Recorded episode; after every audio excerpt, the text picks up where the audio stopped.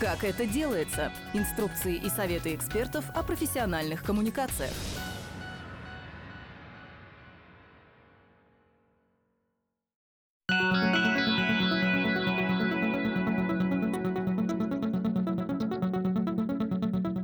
Здравствуйте! Это новый выпуск подкаста «Как это делается». Информация об НКО распространяется по разным каналам, и один из самых эффективных и надежных – так называемое сарафанное радио. Рекомендации тех, кто лично соприкоснулся с НКО, имеют большой вес и обычно очень убедительны, потому что благополучатели – это те, кто находится к нам ближе всего. Но умеем ли мы работать с благополучателями так, чтобы они помогали нам расширить круг сторонников, поддерживать репутацию, привлекать партнеров и ресурсы. В сегодняшнем выпуске успешными кейсами с нами поделились Арина Фауль, директор по коммуникациям Фонда борьбы с лейкемией, Андрей Саитов, директор по коммуникациям Фонда борьбы с инсультом Орби, Марина Иванова, редактор сайта и социальных сетей Института развития семейного устройства, Маргарита Матросова, руководитель Центра по связям с общественностью Института дополнительного профессионального образования работников социальной сферы и ДПО, и Ольга Новоселова, SMM-редактор фонда «Абсолют помощь».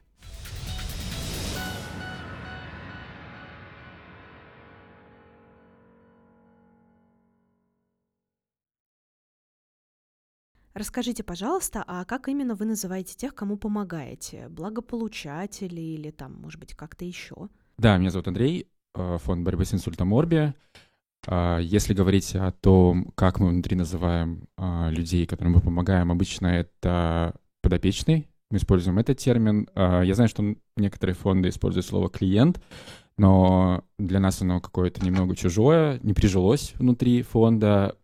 Вот, но тем не менее мы понимаем, что э, практически любая помощь, которую мы оказываем, ну, мы ее воспринимаем как какой-то сервис, который мы даем э, нашим подопечным. Вот, э, собственно, пожалуй, я вот так вот сформулирую, как мы называем наших подопечных. Всем добрый день. У нас фонд «Абсолют помощь» грантодающий фонд, поэтому мы работаем в основном целевой группой это другие НКО по всей России.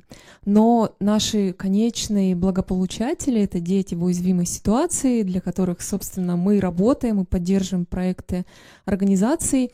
Они находятся от нас подальше, чем вот у коллег, и чуть позже я расскажу, как мы с ними работаем и связь все-таки не теряем.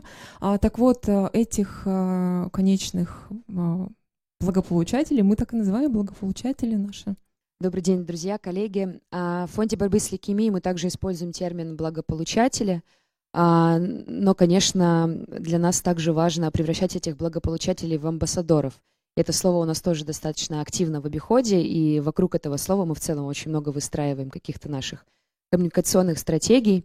А также у нас есть, скажем так, стоп-слова, слова, которые мы не используем. Это есть и во внутреннем, скажем так, словаре нашего фонда. Мы об этом часто пишем посты. А, то есть мы занимаемся тем, что помогаем а, пациентам с диагнозами рака крови. Это очень обширное достаточно понятие, туда попадает большое количество диагнозов. Вот, и мы никогда не используем слово, например, больные раком крови. Мы можем сказать пациенты, поскольку мы способствуем их лечению, но все-таки стараемся чаще всего тоже использовать слово благополучатели. Поскольку мы образовательная организация, у нас есть а, слушатели, выпускники, то, о ком мы говорим, и мы называем людей по роду деятельности. То есть есть приемные родители, специалисты сферы кризисного детства. То есть вот мы называем их то, кем вот люди являются. Ну, практически, да, не используя слов клиент и благополучатель, только скорее для там, коммуникации с грантодателями, каких-то документов и так далее.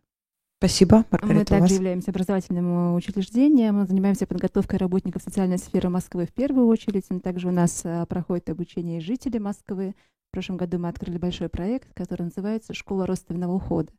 И для нас привычно, конечно, обращаться к нашим гостям. Э, мы говорим слушатели в первую очередь, также мы говорим выпускники, ну а дальше обычная коммуникация в социальных сетях, в переписке друзья. Прошу прощения, я еще добавлю, да. мы в рассылках, коммуникациях используем еще «дорогие все». У нас очень многие начинаются с сообщений «дорогие все», и это стало очень узнаваемо. То есть вот люди улыбаются на это, откликаются в, там, в рассылках и так далее. А знают ли ваши благополучатели о том, что могут стать амбассадорами некоммерческой организации? Если говорить про фонд Орби, то у нас э, есть определенное соглашение, которое мы подписываем с теми, кому мы помогаем в сборе средств на реабилитацию. А, мы не принуждаем их э, рассказывать о нашем фонде. и даже рассказывать о нашем э, сборе, но, тем не менее, мы просим активно участвовать в сборе, просто объясняем им а, то, что это супер ценно для того, чтобы помочь в сборе пожертвований на а, близкого.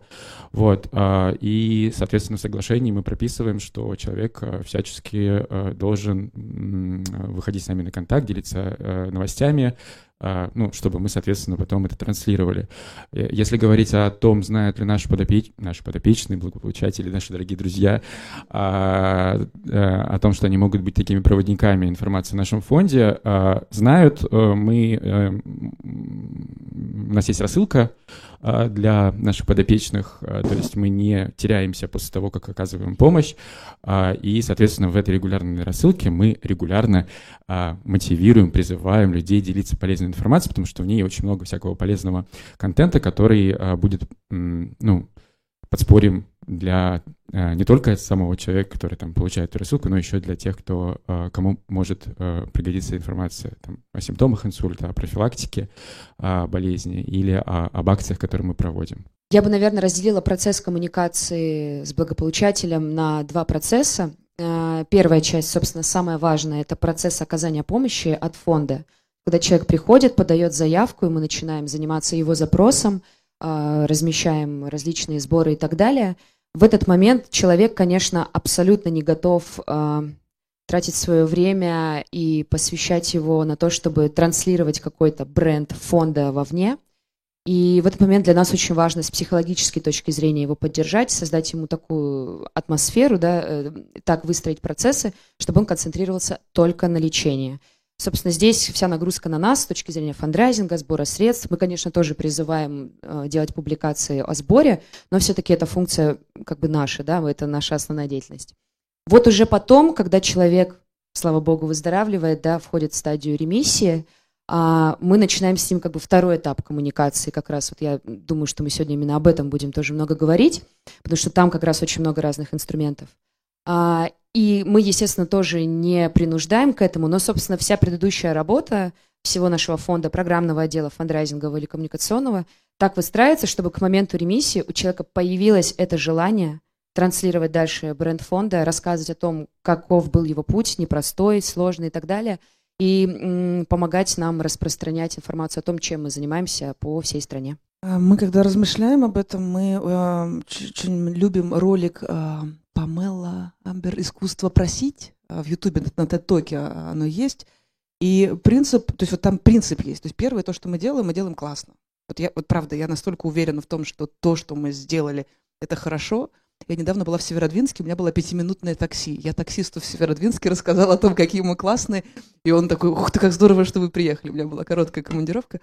И я правда в этом уверена. Вот меня спроси, посреди ночи разбуди, начни со мной разговаривать, я могу быстро и коротко ну, сказать, что мы классные. И это вот такое вот как бы убеждение, да, и поэтому когда и если, я- я- то есть мы что-то делаем, и я знаю, что мы делаем очень хорошо, и дальше мы делаем это действительно искренне, мы делаем это действительно просто, чтобы, ну, отдать людям.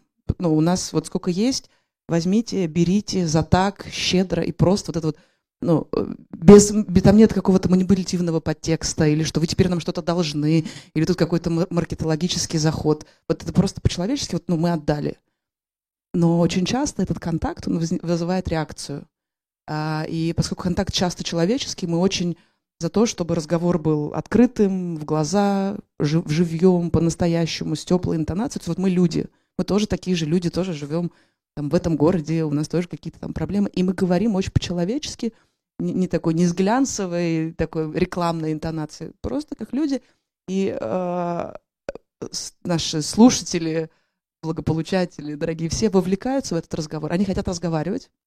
И следующий какой-то вот этот этап контакта, просто разговора, который тоже, он, он, он очень искренний, что мы отвечаем на те вопросы, которые люди задают, так как есть, э, и не говорим, ну, обратитесь в нашу службу поддержки в, в, в раздел «Вопросы и ответы». Ну, про- вот какой вопрос сейчас возник, о том мы и говорим. Это может быть на занятии, перерыве, человек случайно забежал э, в офис. У меня, правда, были такие разговоры, когда человек, пробегая мимо офиса, забежал спросить, можно в туалет, пожалуйста?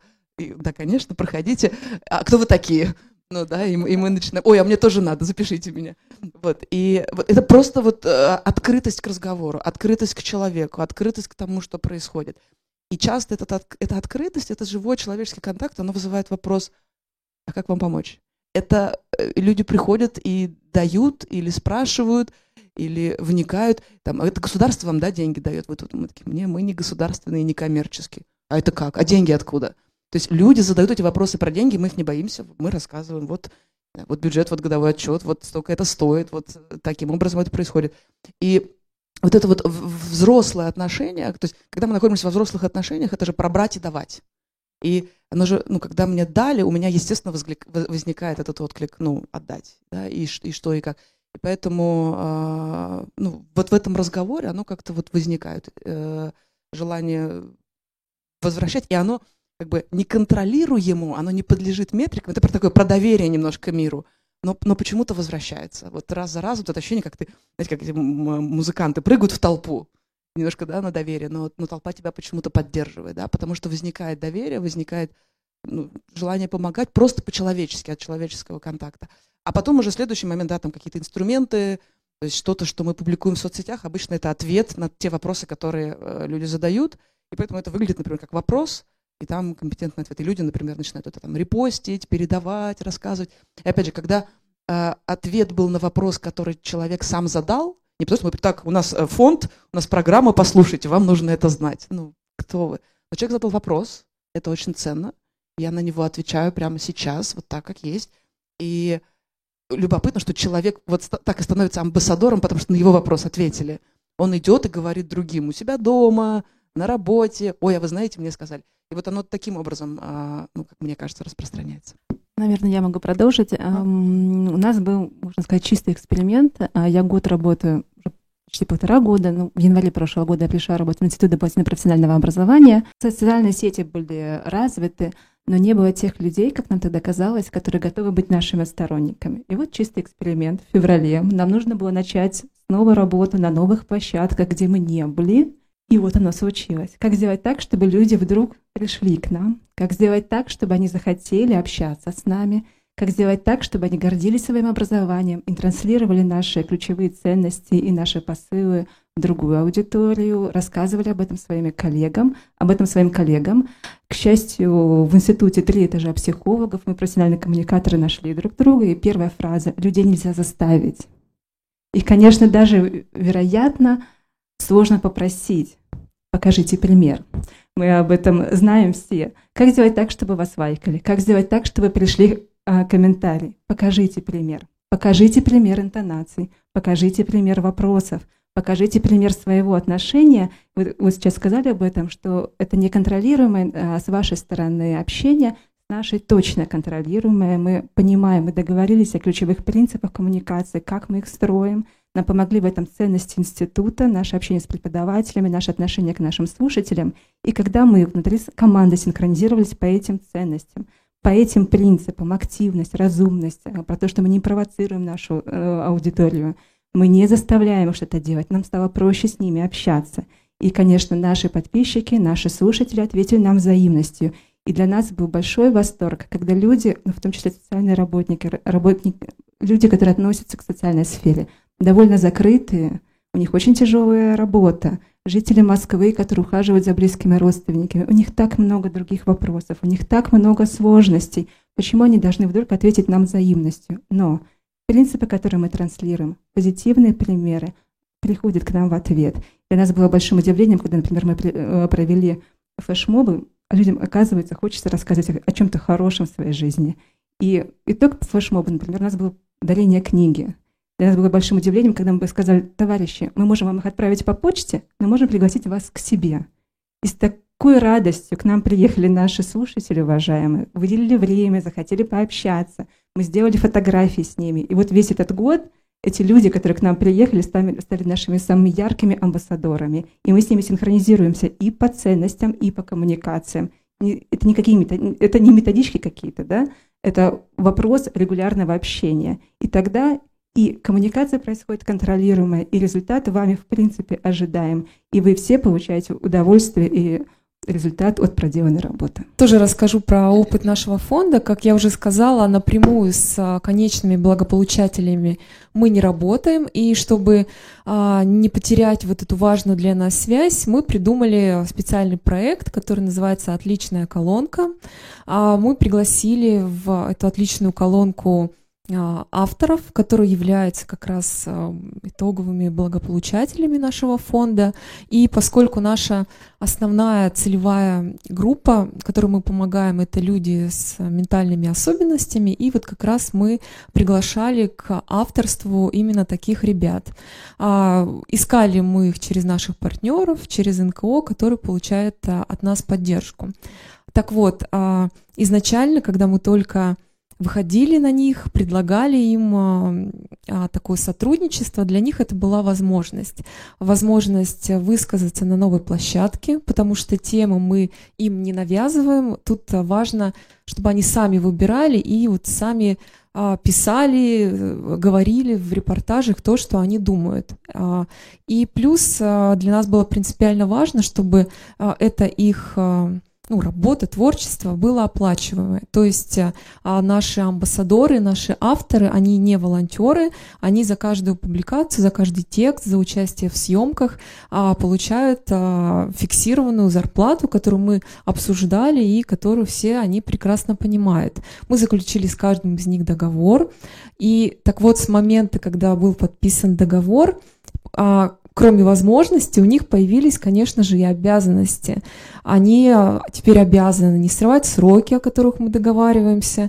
Если мы запланировали какую-то выездную съемку, безусловно, они понимают, что они главные действующие лица, и они не могут ее сорвать, потому что ну, много ресурсов уже на это затрачено. И в этом плане для них здесь такой разнообразный и ценный опыт – это и возможность высказаться, плюс творчески себя реализовать. А также мы с ними регулярно работаем, что-то подсказываем, говорим, как сделать лучше. То есть для них такой образовательный компонент, плюс возможность заработать и ценный опыт таких трудовых отношений, дисциплина, работа в команде, работа с новыми людьми, потому что бывает часто выезды какой-то внешней аудитории. И здесь они ну, получают а, много плюсов, кто в итоге остается вот в нашей редакции. А, они, безусловно, рады, что а, работают с нами. В какие виды коммуникации, на ваш взгляд, лучше привлекать благополучателей? А, все начиналось у нас с того, что мы а, придумали эту отличную колонку для наших соцсетей. Мы вот решили, что в соцсетях а, периодически будет выходить эта рубрика. А, сразу практически мы увидели, что интерес а, к ней большой, и на фоне остальных публикаций а, было очевидно, что интерес к отличной колонке, он у аудитории выше. Плюс сами авторы приглашенные, они активно вовлекались, и мы поняли, что это работает.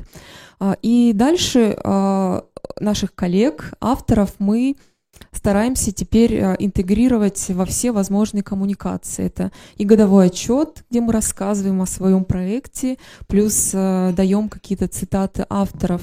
А, безусловно, если мы делаем видео, мы его выкладываем и на сайте, и в Ютубе, и во всех соцсетях, которые мы сейчас ведем. Плюс особо ценные материалы, ну, как правило, это вот видео, потому что мы ну, каждая, ну, она получается именно качественным, мы привлекаем э, команду профессиональную, мы готовим э, пресс-релизы, и мы рассылаем по э, определенным СМИ, и тоже у нас, получается, еще на внешних площадках выходят публикации.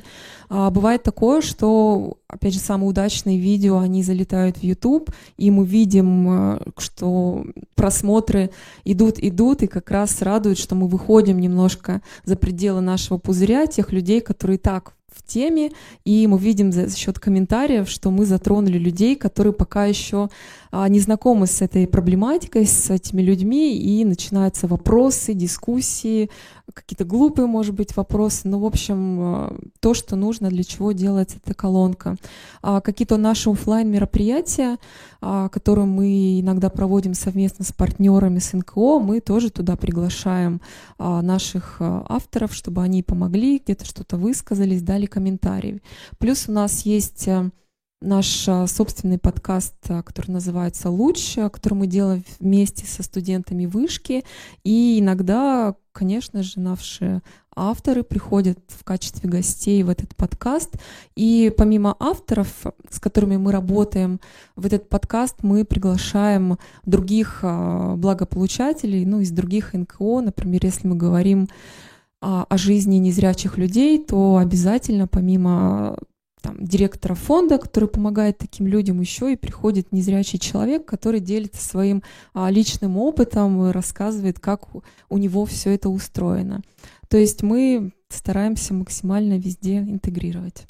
Этой осенью мы запустили, э, помимо нашего основного, основного сайта, отдельный информационный портал, который называется «Самое время жить», Самое время жить – это вообще наш главный слоган нашего фонда, потому что мы занимаемся помощью именно взрослым, а, как нам кажется, это именно то самое время, когда твоя жизнь должна кипеть, процветать и так далее.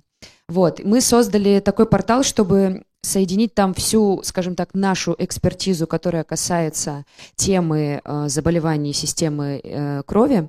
Э, и, конечно же, мы туда привлекаем наших э, прекрасных благополучателей и пациентов. Один из вариантов взаимодействия с ними мы запустили такое э, мини-шоу, э, которое называется «Хакрак». В этом году э, это шоу у нас вообще очень сильно будет модернизироваться. Это будет уже большой такой видеопроект, э, в котором будут участвовать не только пациенты, но и разные эксперты, эксперты, лидеры мнений, амбассадоры и селебрити в том числе, которые будут э, размышлять и разговаривать о такой непростой теме, как э, рак крови.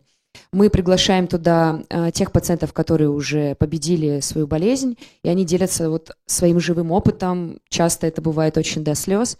И целевая аудитория изначально была другие пациенты, чтобы они видели эти счастливые истории и непростые и вдохновлялись на продолжение борьбы э, со своей болезнью, но потом мы поняли, что это очень крутой формат для того, чтобы рассказывать людям, которые вообще не в контексте заболевания и, может быть, даже в принципе не особо вовлечены какой-то вид благотворительности.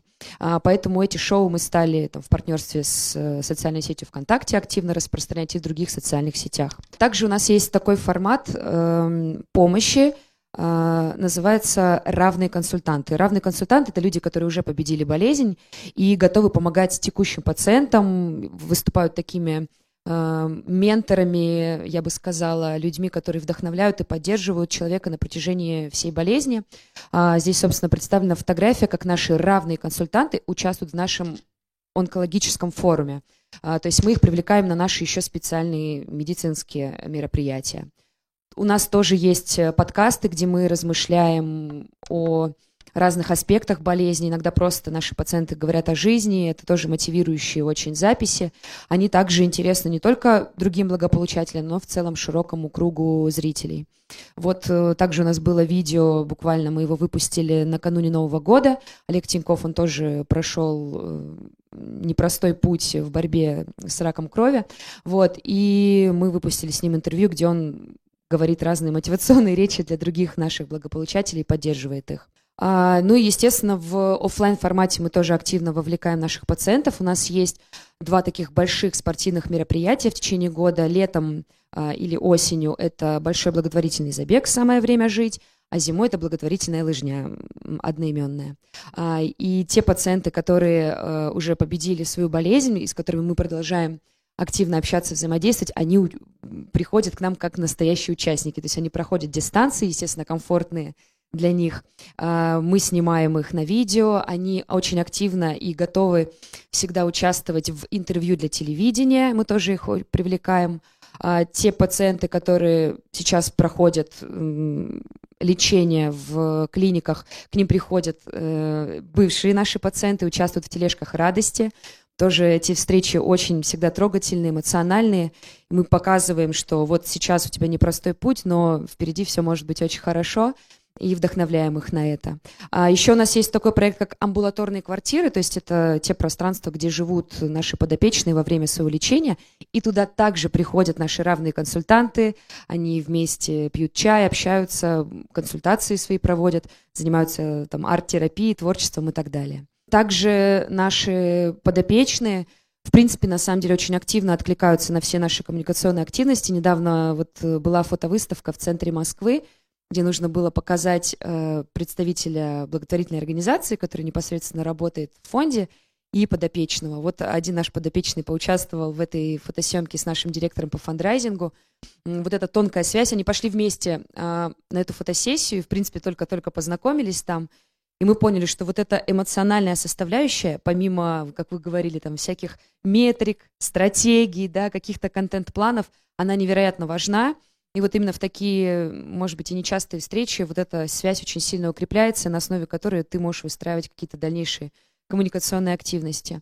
Еще у нас был очень классный кейс Биокат News. Это как раз пример того, как в очень качественную коммуникацию с подопечным можно вовлечь еще третью сторону, которая вдохновится, откликнется на это и протранслирует это в свою аудиторию тоже.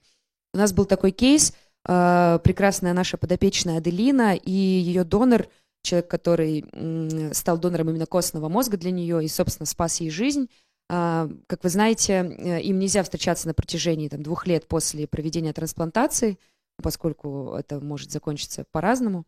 Вот выдерживается эта пауза, после чего им разрешается познакомиться. И, конечно, эти встречи, они всегда невероятно эмоциональны и очень волнительные. Мы провели эту встречу в Петербурге, и нас поддержала вот компания «Биокат». Мы сняли с ними такое тоже большое шоу, я бы сказала, где они рассказывали о том, как эм, донорство костного мозга – это не опасно, это не страшно – но ты можешь спасти чью-то жизнь. И после чего вся команда Биокада очень сильно вдохновилась. Мы провели с ними потом еще акцию по типированию, и больше ста человек вступили в регистр доноров костного мозга. После того, когда они увидели эту теплую встречу. Мы записываем истории людей, которые готовы ими поделиться. То есть это профессиональный часто сотрудник, кто готов выслушать, интервьюировать, записать. И есть ряд волонтеров, которые к нам присоединились. Когда люди спрашивают, чем помочь, мы у нас сформирован такой пул волонтеров, порядка 20 человек, которые готовы брать интервью, если что. Это, среди них есть профессиональные журналисты, просто люди с филологическим образованием.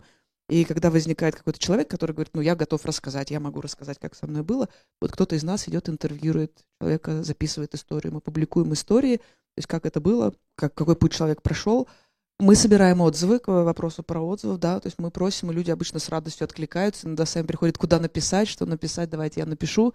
Э, иногда они присылают это просто нам в почту, социальные сети, иногда мы прямо из этого делаем публикации.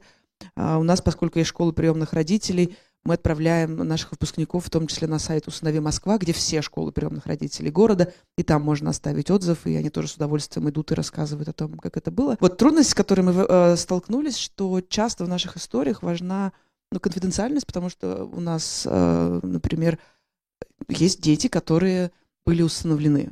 И это, это личная информация, которую нехорошо не, не хорошо просто так вот опубликовать, пока они маленькие. То есть, ну, с одной стороны, это такое, ну, мимими, как классно, вот был сиротка, стал теперь в приемной семье, как это трогательно и так далее. Но, то есть мы как думаем об этом, то этот человек вырастет, а, ну, и цифровой след останется. И потом ну, его жизнь каким-то образом сложится, и эту фотографию может увидеть потом его не знаю, будущая жена, его работодатель, ну, это останется. Поэтому мы очень осторожны с тем, чтобы публиковать личные данные, личные фотографии. И мы нашли такой формат, который оказался очень удачным. Это рубрика «Подслушанным». То есть мы называем это «Подслушанным у приемных родителей». Ну, потому что, опять же, например, как психологи, мы часто сталкиваемся с ограничением этическим. Мы не можем рассказывать публично то, что мы знаем или слышим про истории. Но рубрика «Подслушано» позволяет нам а, обезличить это. Иногда там, не знаю, то есть мы меняем факты, меняем детали, то есть выпускаем эту историю не сразу, например, как она случилась, да, с каким-то временем, ну, немножечко запутываем, ну, следы, то, что как бы у, у, историю невозможно было узнать. И делаем это подслушанную приемных родителей, и они очень от, большой отклик имеют. Говорят, ну, когда люди пишут, ой, а у меня так же, да, ой, а со мной тоже, ух ты, а я не знал, что так бывает. Вот поэтому вот этот подслушанный приемных родителей оказалась важной историей, и мы в какой-то момент предложили э, читателям нашим при, присылать нам эти истории, если у них есть, прям вот с пометкой в рубрику «Подслушано приемных родителей». А не уверен, что смогу там как-то оригинальностью поразить, потому что, в принципе, мы используем практически все те площадки, которые были перечислены вот э, коллегами из Фонда борьбы с лейкемией. А, что можно еще там дополнительно рассказать? У нас есть блог а, на Sports.ru. Вот, мы тут обнаружили, что много наших подопечных увлекаются спортом или как-то а, восстанавливаются после инсульта благодаря физической активности и решили, собственно, об этом рассказать. И э, к нам пришли ребята из Sports.ru, у нас там, с ними завязались очень хорошие отношения, и они предложили нам э, сделать э, такой блог. И, собственно, в этом блоге сейчас э, рассказывают, рассказываются истории наших подопечных, в том числе от первого лица. Мы просим э, ребят, э, кто какое-то отношение имеет к спорту или физической активности, готовить истории. Мы потом, соответственно, их редактируем и публикуем в этом блоге. Помимо этого, разумеется, у нас есть, ну, не знаю, насколько это разумеется, но, в общем, у нас есть такая практика, и мы считаем вообще это хорошим тестуем у себя э, эту практику внутри, э, собирать фидбэк, обратную связь а, по работе каждой из наших программ, по психологической помощи, которую оказываем, по группам, которые проводятся среди тех, кто перенес инсульт, и тех, кто ухаживает за ними. И также собираем обратную связь о прошедшей реабилитации с наших подопечных. И также э, с разрешения, разумеется, э, подопечных делимся этим э, в социальных сетях, делимся этим в рассылках по базе наших доноров, потому что мы как-то уже так приучили наших доноров, что мы отчитываемся о там, той или иной реабилитации, на которой было совершено пожертвование, и э, многие наши доноры, они уже так воспитаны, что они ждут э, этих отчетов, и после этих отчетов делают пожертвования вновь. Некоторые вот только после отчета делают пожертвования вновь. Нам безумно нравится, на самом деле, эта практика, мы прям очень горды ей, что у нас получается, получилось это выстроить, потому что не без проблем, конечно, все это внедрялось, но, тем не менее, вот отзывы мы собираем в том числе. Что касается психологической помощи, здесь, конечно, сложно, потому что, ну, такая очень сенситивная тема, и, в принципе, люди не очень готовы рассказывать э, о каких-то проблемах, с которыми они работают, но, тем не менее, мы, ну, тот фидбэк, который мы получаем, мы э, хотим использовать для того, чтобы убедить других э, в том, что психологическая помощь это м, не страшно, это бывает полезно, это может действительно помочь. Выступая таким проповедником, ну, если фонд выступает таким проповедником, не всегда получается убедить э, аудиторию целевую, что вот, ну, это действительно надо. Поэтому здесь мы, конечно, прибегаем и очень просим, мотивируем людей делиться опытом, э, работы с нашими специалистами. Пока вот э, получили только одно такое согласие, но тем не менее, да, оно для нас очень ценно, мы прямо от ним трясемся сейчас. Э, хотим по максимуму как-то сделать из этого очень э, хороший, хороший материал, чтобы как-то рассказать тем людям, которым было бы это полезно, что вот наша психологическая помощь — это не страшно, что можно прийти, можно получить какую-то помощь и поддержку. Можно, если маленький штрих добавлю? Вот мы когда просим отзывы, вот у меня буквально на прошлой неделе был опыт, мы закончили, закончил с группой, мне хотелось собрать отзывы, сообщения, которые я пишу э, товарищам, э, оно личное. Привет, Катя. Э, мы, ну, для того, чтобы нам продолжать продвигать информацию про ИРСУ, мы хотим собрать отзывы. Можешь ли ты, пожалуйста, сказать несколько слов? Мы можем опубликовать его либо за твоим именем, либо анонимно. То есть я когда прошу об отзывах, это всегда ну, как бы я обозначаю целеполагание, да, что, чтобы что. И обычно люди, когда слышат это, они такие, а, да, конечно. Буквально одно из сообщений, которое мне пришло вот в ответ на эту, на эту просьбу, оно было сформулировано так, что Ирсу так много сделал для меня, я рада, что я могу что-то сделать в ответ, да, конечно. Мы с вами говорили про возможность э, все-таки просить об отзывах, э, мотив... о мотивации наших, слушателей, мотивации наших слушателей. Я должна говорить, что у нас есть формализованная история, то есть, конечно, по итогам обучения э, мы настойчиво просим заполнить анкету обратной связи. Она помогает нам сонастроить наш продукт, образовательную траекторию грамотно выстраивать. Нам а, нужно понимать определенные показатели качества образовательного продукта, ну и много-много-много всего, э, всего мы считаем, высчитываем, считаем это правильно делать а, для того, чтобы ориентироваться на качество образования и выстраивать грамотные коммуникации с нашими слушателями. А иногда, конечно, в этих э, анкетах обратной связи бывают яркие живые отзывы, и мы с большим удовольствием их также с разрешения публикуем. Но когда мы говорим все-таки про эмоциональный фон, то, а, наверное, это все-таки не формализованная история, это наши позитивные примеры, как мы их сами транслируем в нашу аудиторию, и это определенные ритуалы. Когда ритуалы появляются, то они потом, если они правильно встроены, если они э, все-таки очень тонкие и грамотные, то они потом живут э, без вас. Часто даже мы, мы говорим, можем ли мы это контролировать, вы их уже не можете контролировать, но как хорошие дети, которые получили э, хорошее воспитание, эти ритуалы живут и радуют вас. В институте мы посмотрели, что у нас очень-очень красивое, что делают чаще всего слушатели. Они очень любят фотографироваться в наших красивых больших зеркалах. Мы подумали, ну почему бы из этого не сделать красивый ритуал? Налепили хэштеги «Учусь в ИДПО», «ИДПО территории развития» и, конечно, сами показали пример. У нас красивые сотрудники, потрясающие преподаватели. Мы сами с большим удовольствием сфотографировались в наших роскошных зеркалах, на наших красивых лестницах. И большим удовольствием увидели, что наши слушатели стали повторять наш опыт, стали делиться информацией о том, как они учились э, в нашем образовательном учреждении, о том, как они любят в принципе учиться, о том, как они считают э, важным а, заниматься непрерывным образованием своей жизни. И эти грамотные посылы, очень тонкие, очень трогательные, они живут уже без каких-то активностей с нашей стороны. Флешмобы мы не устраиваем больше, но я каждый раз открываю хэштег «Учусь в ДПО» и вижу красивых людей в красивых зеркалах и очень-очень этому радуюсь. А так как мы показали некоторые все-таки образцы коммуникации, как нам нравится высказываться, как нам нравится писать, то люди иногда подражают. Это тоже получается очень тонко. Иногда они, конечно, вносят э, свою нотку яркости, и это тоже очень неуместно. И мы с большим удовольствием следим за такими активностями. Кроме того, я хотела сказать о том, что иногда ваши критики э, могут стать вашими лучшими амбассадорами. И мы это увидели, опять же, в истории нашего сообщества, а, когда мы говорили все-таки с вами про контролируемые и неконтролируемые публикации – а, те люди, которым иногда отказали в ваших услугах, те люди, которые иногда а, кажется, что вы, может быть, э, оказали а, услуги не в той форме, в которой они ожидали. Иногда что-то стоит дороже, иногда что-то стоит дешевле. Всегда есть ожидания и э, некоторые нюансы разочарования по результатам э, каких-то активностей грамотное общение с этими людьми, последовательное, не провокационное. Мы должны их выслушивать и не обязательно не вступать в какие-то длительные дискуссии, которые переходят на личности, помогает выстраивать доверительные отношения. У нас есть пример одной слушательницы, которая начала с критики. И вопрос, как мы эту критику воспринимаем? Мы ее воспринимаем болезненно или благодарно? И когда мы общаемся все-таки с благодарностью, и мы рады, что люди к нам приходят с обратной связью, в финале э, может закончиться очень красивая история. Сегодня это, мне кажется, наш самый яркий защитник в регионах России. Это человек, который с нами сонастроился по нашим принципам работы, активнее всего рассказывает о наших прекрасных преподавателях, который начала с критики, который стал говорить о стоимости программы, о том, что кому-то э, Понятно, что жители регионов России получают образование в институте э, на платной основе, но в конце концов наше последовательное общение с ней а, закончилось тем, что она стала нашим главным защитником. Мы вручили ей недавно диплом нашего самого активного слушателя, наша подписчица с большим удовольствием приехала к нам, и это очень трогательная история.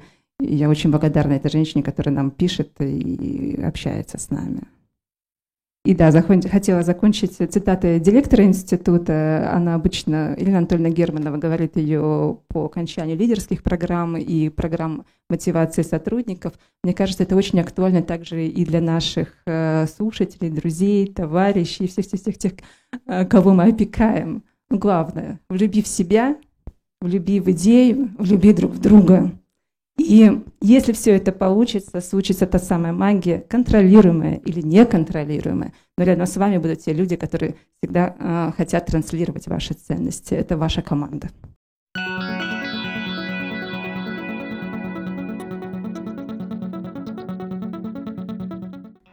Этот подкаст мы сделали по мотивам встречи медиаклуба «Оси Благосфера», которые проводятся в рамках проекта НКО «Профи. Информация, знания, практики», который реализуется при поддержке Фонда президентских грантов. Полную запись встречи можно посмотреть на нашем YouTube-канале. Слушайте этот и другие наши подкасты «Третье место», «В случае необходимости», «Не пустой звук» и «А вы знали» на любой удобной подкаст-платформе.